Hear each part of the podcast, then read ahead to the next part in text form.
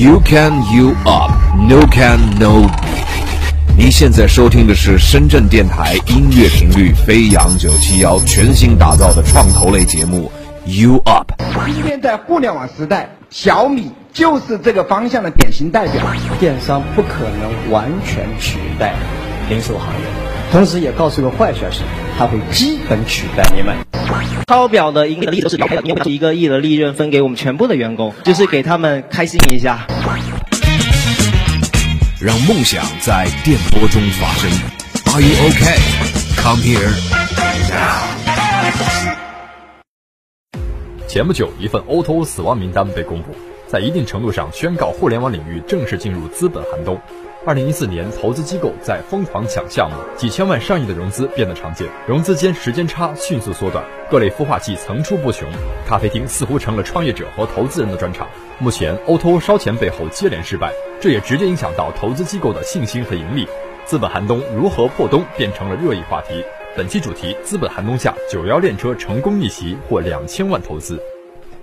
你现在收听到的是深圳电台飞扬九七幺全新推出一档创投类节目 You Up，我是主持人张庸，欢迎回来。我们今天聊的话题是资本寒冬下，九幺练车如何获得两千万，成功突破寒冬。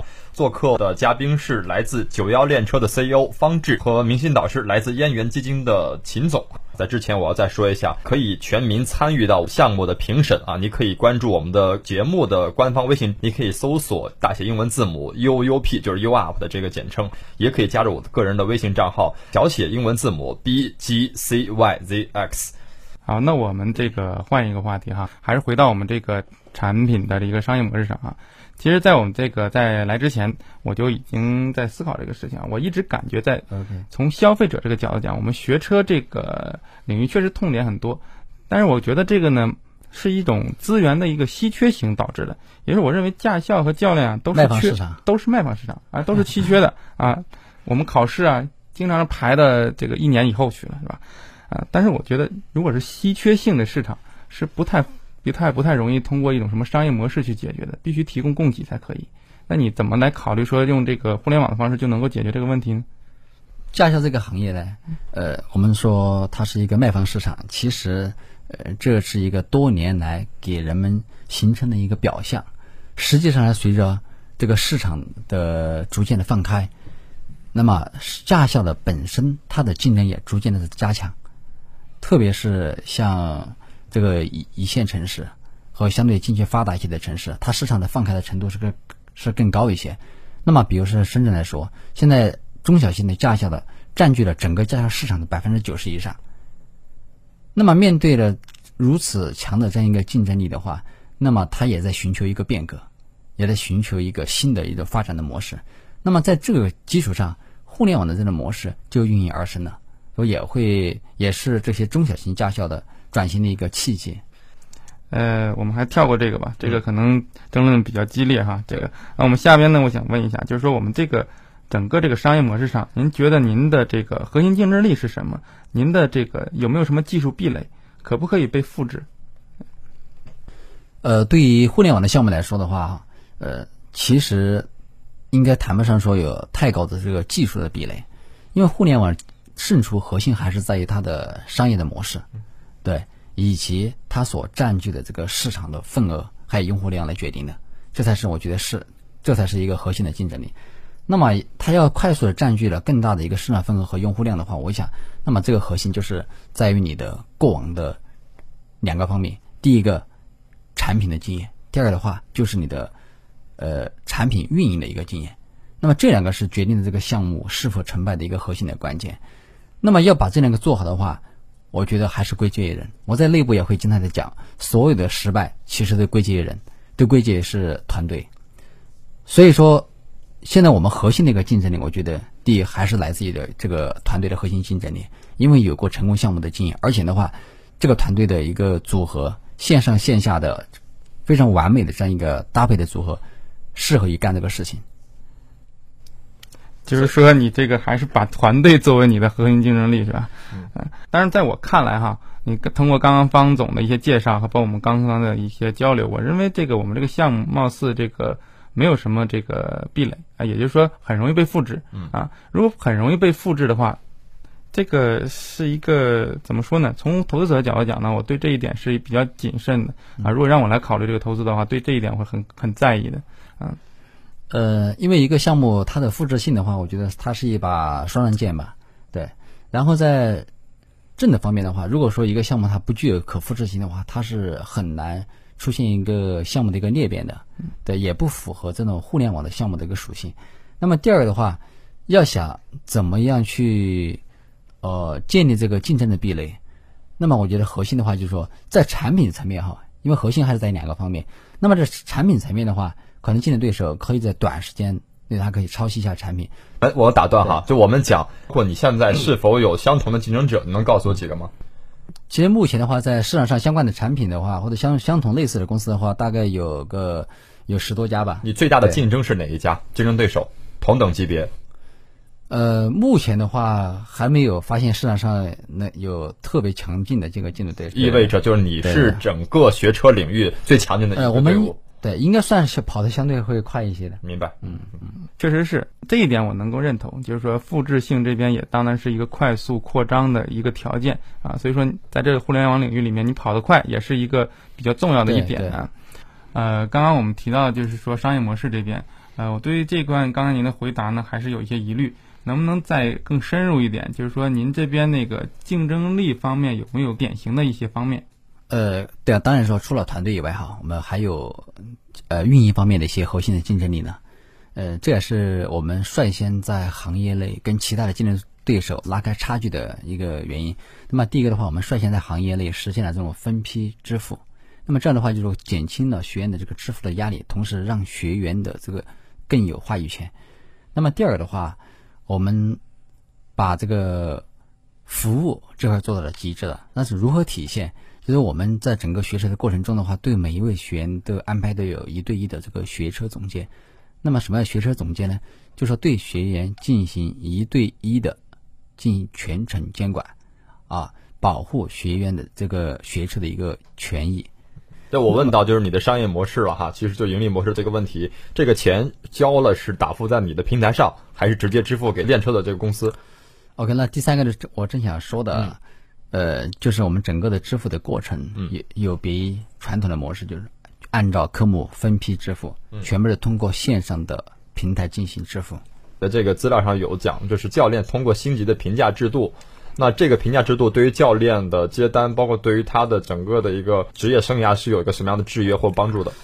呃，在整个的平台上面的话，有完善的这个评价体系。嗯，是如何评价？这个评价的话，就是学员直接对教练进行一对一的评价。嗯，那么这有助于监管整个教练的提供的这个服务的质量。嗯，第二的话就是说，驾校和教练这一端根据这个服务的话，也有也有利于他们后续的这个招生。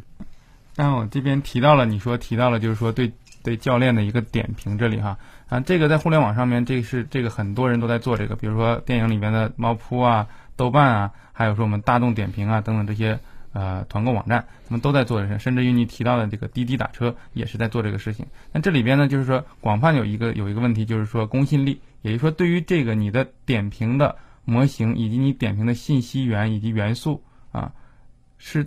怎么能够实现公信力啊？你这点有没有考虑过？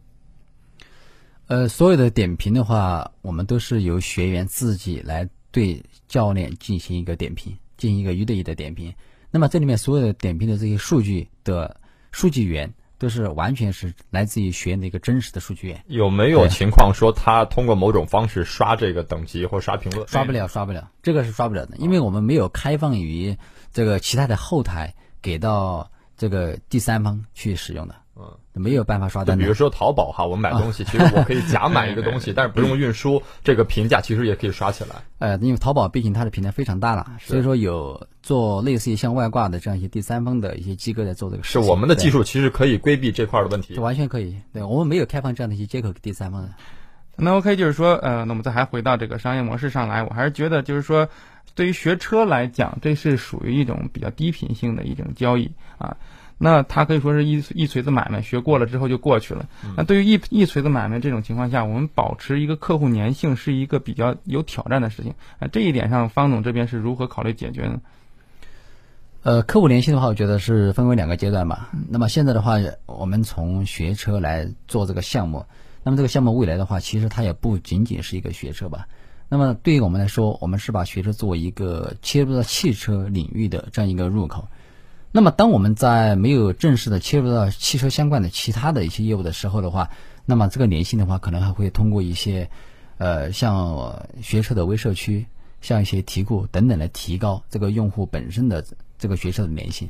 那么等到我们有了其他新的业务的时候的话，那么这个粘性核心还是要通过呃互联网的用户运营的一个手段来进行建立。可能还这问题来了哈，其实你现在呃的粘性是建立在未来，未来要建立题库，未来要建立相关领域的汽车拓展，现在要建立哈，现在已经已对经有。那我想问，我们刚才节目开头前已经说了，现在汽车的细分领域已经非常的庞大了哈，比如养车，比如说比如说汽车的这个资讯。啊，比如说美汽车的美美容啊，每一个部分都有一个专业的前市场、后市场都会有。对，都有一个专业的 app。那这样的 app 细分当中，你是如何说把这些功能都集合到我这个 app 里面，我就能打败他们？嗯，OK，呃，其实，呃，没错，每一个细分的领域其实现在都有专业的公司在做。是，嗯，因为本身两个层面来说，第一个层面，汽车这个市场是足够大的。那么第二个层面的话，就是说你想切入到汽车市场的话，你肯定要一个核心的一个针尖，对吧？我们讲的话，互联网核心的话叫单点突破。那么如何去找到这个针尖？那么学车的话，我们是作为一个汽车领域的一个针尖。你有这个针尖，你的越细，那么你插的会越深。通过这个针尖，你就会做一个垄断性的这样一个入口。最终的话，通过入口再去顺延到其他业务的话，你将会占据一席之地。秦总，对于比如说他以学车为切入点，继续深化汽车其他领域，您是否保持认同？对于说针尖理论点以点切入这个理论是这个是认同的，因为这个基本上是一个共共识，嗯啊，就是因为你毕竟是要从一个细分从一点进行突破，然后才能有机会在这一点上立足，才有机会向周边去扩张，这一点是认同的啊。但是说至于说是否通过学车就能够实现这样的单点突破啊，这个还是持有保留意见的。刚才也说了，就是说这个本身这个模式上面还是有被复制的可能性，那就别人也可以做啊，你。你能够突破，别人也可以突破，所以说这一点呢，不足以说你有这个核心的能够把别人挡在外面的这个能力。大家可以搜索节目的微信公众账号，打开微信公众平台，搜索英文大写字母 U UP U U P 的简称，也可以加入我个人的微信账号，英文小写字母 B G C Y Z X 哈。我们继续秦总对于方志的进一步深入的了解。啊，OK，刚刚我们说到了，就是说这个商业模式的这个情况啊，啊，那我这边商业模式上面基本上给你了解了，那我这边需要了解的就是说，我们后续的一个计划是怎么样的？就是说在后续拿到这个钱之后，您是怎么一个考虑的？嗯，就是如何分配、如何分配使用？另外呢，再延续一点，就是说，更长远一点的话，您的这个盈亏平衡是大概什么时候？嗯，嗯，这个项目的话，呃，我们现在做完融资以后，接下来就是要加强两块了，一个就是产品的研发继续要增强，因为随着业务的逐渐增加的话，就是产品的迭代周期也越来越大，那么整个产品的所需要增加的功能，所需要再去迭代的功能也还还有非常的多，那么它也是一个非常庞大的这样一个学车的一个自动算法的一个平台。那么第二块的话，就要继续补充和加强，呃，市场的拓展，还有我们的用户的运营这一块。那么这个的话是决定了我们是否能在短时间内按照我们的计划能够占据了更大的一个市场份额。具体一点，计划具体一点有它的两点是：第一就是技术，你想拿到多少钱在下一轮；第二是这些钱怎么分配到技术，怎么分配到运营，有预算吗？或者给你大概一个想法？大概的话就是说百分之四十的话，这个资金会用于这个研发；百分之六十的话会用在市场的拓展，还有我们的用户的运营上面。嗯，大概下一轮期望拿到多少钱？大概下一轮的话，应该在大几千万这样吧，在过年前后的时候，对，完成我们的 A 轮，对 A 轮融资。您的市场推广现在是在几大城市？目前在北上广深建城市，到下一轮大几千万能包含多少城市的拓展？呃，基本上可以覆盖中国百分之七十的一个市场。呃，秦总呃是否觉得这个时间的周期，包括他的这个计划是否合适？呃，我想问一下，你这个大这个百分之七十市场，你这个时间用多久？大概在明年，在明年，对对拿下百分之七十，这个对于这个你的这个盈亏或者是盈利这个报表上面是怎么样的一个状态？呃，盈亏这块的话，其实我们目前还没有太多去考虑，但但是通过现在的一个预测的话，大概在两年左右可以达到一个盈亏平衡。嗯时间这个稍微长一点，但是你要是看你所有的市场来说，我觉得这个你要考虑一下，是不是可以考虑，就是说在区域市场上单独去考虑这个盈亏的问题啊，而不要说把整体都拿下来之后再去算这个事情。啊，另外就是说我还是这个对于所所有的投资人可能都有一个一个问题，就是说要考虑的一点就是说你要考虑，嗯，虽然是互联网化，我们要占领市场、占领流量，但是呢，你不能排除、不能不考虑这个盈亏的问题啊。对对对，这个也是我们在考虑范围之内的事情。嗯，在商业模式的一个设定。好，我们上面这个秦总已经呃对方志进行了多轮的提问，其实方志心里也有很多问题想咨询一下秦总，给你两个问题的机会。呃，像秦总的话，就说对于像学的这种项目的话，有没有一个呃，在特别是在用户的推广上面，还有用户的这个运营及其市场推广上面，有没有什么一个好的建议？嗯，呃。这一点建议上，我觉得也谈不上啊，只能说，呃，看得多，然后看别人怎么做啊，一点点就是呃小意小意建议吧啊。那就是说你在推广上面，除了你自己的平台以外，还是要跟联合相关的平台，或者说哪怕是不相关的其他的平台、其他的领域，可以跟大家共同做。例如，例如，比如说我们的这个呃保险呀啊，例如我们其他的这个像像。这种学车学不是学车卖车的这个网站平台啊，跟他们去一些做一些联动，甚至于说做一些媒体上面的直接性的一些宣传，也是一种方式，一种方式。当然还有一种就是说多参加一些活动啊，包括线下的是保险卖车方，线上的是媒体平台。对啊，一些传统性的手段也是要一定要把握好。好的，好的。其实我们发现了哈，包括这次的《中国好声音》的优信二手车，已经把大部分的广告费放在了像电视这样一个媒介上。其实我们看到了新媒体借助传统媒体进行广告投放的效果也是不错的。对，相互结合。对，第二个问题，嗯，在我们这个下轮融资上面的话，就说，呃，应该最好去选择一些什么样类型的一些机构进行一个合作。因为投资其实就是跟结婚一样的，对，那两个人要对得上了，才能够携手共同的走下去，而走得会更好一些。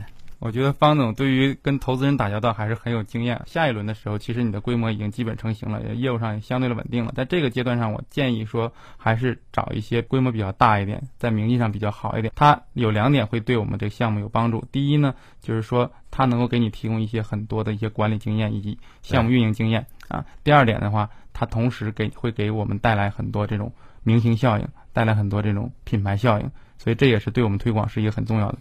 感谢感谢邢总，方志对以上两个问题满意？呃，还挺满意的。那感谢谢谢谢。所有的问答环节全部关闭，终于到了最后时刻。今天的创业项目能否得到明星导师和大众评审团的认可呢？请明星导师给出 “you up” or “you down” 的评价。最后的结果是 “you up”。好，恭喜方志这个项目得到了秦总的肯定哈。好，谢谢谢谢，请秦总对这个项目进行一个深入的点评。啊，好的。呃，方总好，主持人好。啊，在经过今天的一些呃交流以后呢，我对这个项目呢有更深刻的一个认识哈。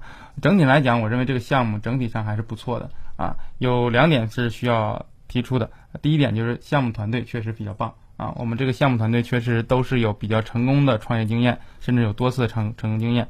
而且呢，听呃方总介绍呢，就是说项目磨合的程度也比较深，这是一点。另外一点呢，项目本身呢确实解决了消费者的一个痛点啊。从这个痛点把握切入点来讲，还是不错的啊。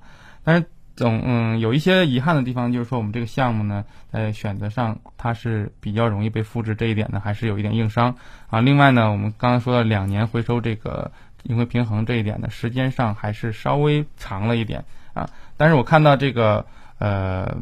方总最好的一点就是方总的信心特别足，所以说我因为 相相信方总这个路会走的比较长啊。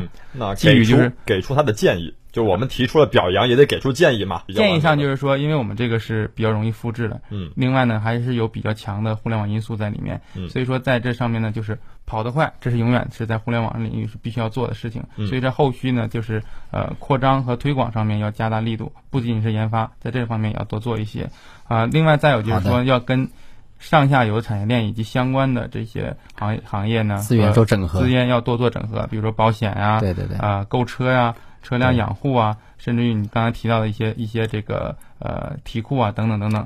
还有你提到就是说这个行业这个监管方面，你可能需要找一些专家学者来对你这些模型点评模型做一个做一个背书、增信等等的这样一个建议。今天非常感谢九幺链车的创始人方志和明星导师来自燕园基金投资总监秦飞龙先生哈，秦总，再次感谢二位能做客 U Up 第一期的节目，也欢迎经常来做客。下一环节由我们的推荐方来给出他的产品新体验。通过对本期创业项目三百六十度无死角剖析，相信大家已经好奇如何第一时间体验本产品，全民进入产品新体验。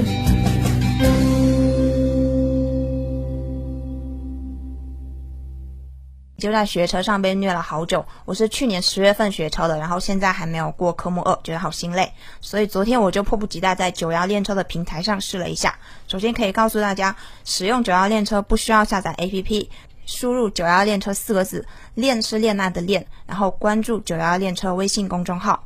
进入页面之后，可以点击左下角的“我要学车”，根据提示选择学车的地点、价格、费用，然后生成订单。中间的步骤并不多。呃，生成订单之后，很快就会有教练抢单。像三分钟之后，我就接到了驾校给我打来的一个试练车的一个电话，然后九幺练车平台的工作人员也就是安排陪同我要过去练车，然后来监管整个服务。那整个流程下来，我觉得这个九幺练车的服务是超级暖心的。小齐，我有个问题哈，就是你在下单之后，整个费用的支付方式以及它是如何对你进行一个监管的，能不能详细说一下？呃，像我下单之后，隔天就会有教练过来接我，然后我是跟着教练还有这个学生总监一起过去。那学生总监其实整个过程就会陪同我，然后包括询问的一些我的建议，然后我自己觉得 OK 认可这个服务之后，就是在学车总监的陪同下，我们一起签订了一个呃一个三方的一个协议。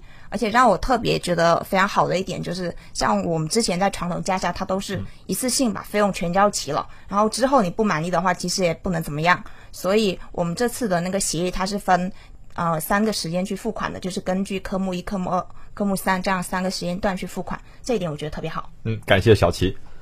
今天我们请到的是九幺练车一个全新的互联网学车保障平台，被称作中国学车版的第一打车。通过在学车领域采用滴滴的抢单模式，学员可以十秒内发布学车需求，教练瞬时完成抢单，帮助学员迅速找到符合需求的优质教练，解决传统学车信息的不对称，难以找到满意的教练的问题。创始人方志是知名的 O2O 企业互联网物业管理平台邻里间的原创始人，前腾讯 T 一汽项目总监，八零后连续创业三次，曾创造邻里间十三个月三亿的估值。他的核心团队也在邻里间的原班人马上进行了升级，都来自于腾讯、阿里巴巴、土巴兔、饿了么的互联网公司。我们今天，请到的明星导师是秦飞龙，来自燕园基金投资总监、副总经理，北京大学光华管理学院、哈尔滨工业大学电子学硕士，十年以上 TMT 行业上市公司运营管理、供应链金融管理经验，熟悉各类金融产品，擅长一二级市场投资等管理经验。今天的节目到这里就结束了，下周日的上午的十一点到十二点，不见不散。